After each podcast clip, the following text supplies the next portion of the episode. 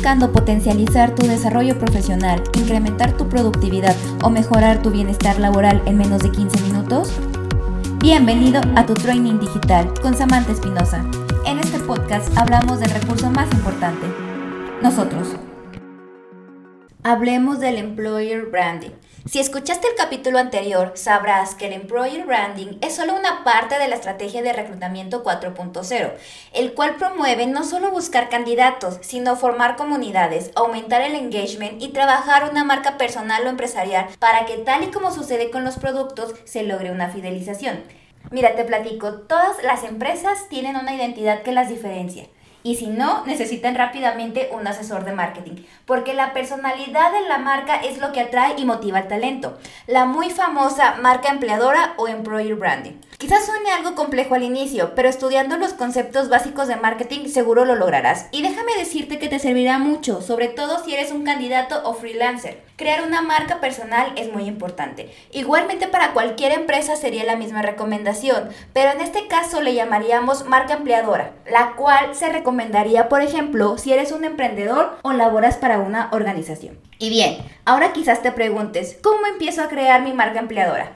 El primer paso será definir cómo es tu empleado ideal. Ya seas una empresa o una persona, tenemos que empezar por los valores. Quizás suene muy trillado, pero si quieres crear una marca es necesario, sobre todo porque de ahí parte la estrategia de reclutamiento que usarás posteriormente. Por ejemplo, requieres que tus empleados tengan una personalidad proactiva, se mantengan actualizados, en constante capacitación y te ayuden a potencializar tu negocio o emprendimiento, entonces tus principales valores pueden ser la responsabilidad, perseverancia y la empatía.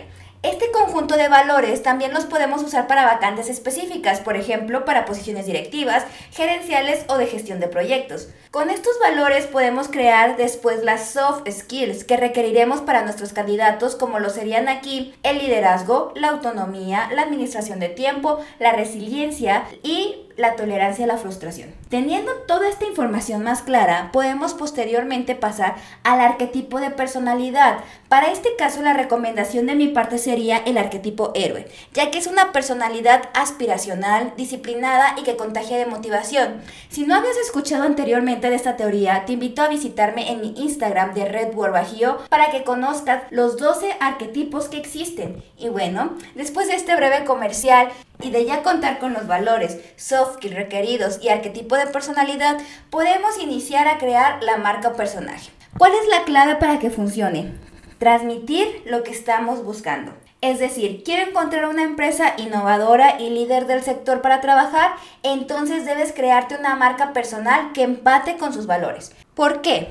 Cada día, aunque estemos más conectados y comunicados, nos volvemos una sociedad más polarizada y la forma más efectiva de conectar con personas similares a nosotros o a nuestros intereses es centrándonos en los nichos. Incluir tu estrategia de employer branding para atraer, conectar y contratar será la mejor herramienta que podrás usar para conectar con tus candidatos o propuestas laborales. Solo no lo olvides, tienes que transmitir lo que quieres encontrar. Espero que esta información te ayude a emprender tu desarrollo profesional agregando a tu estrategia de empleabilidad una marca propia que resalte lo mejor de ti o de tu emprendimiento. Nos vemos en el siguiente capítulo. Soso, chao.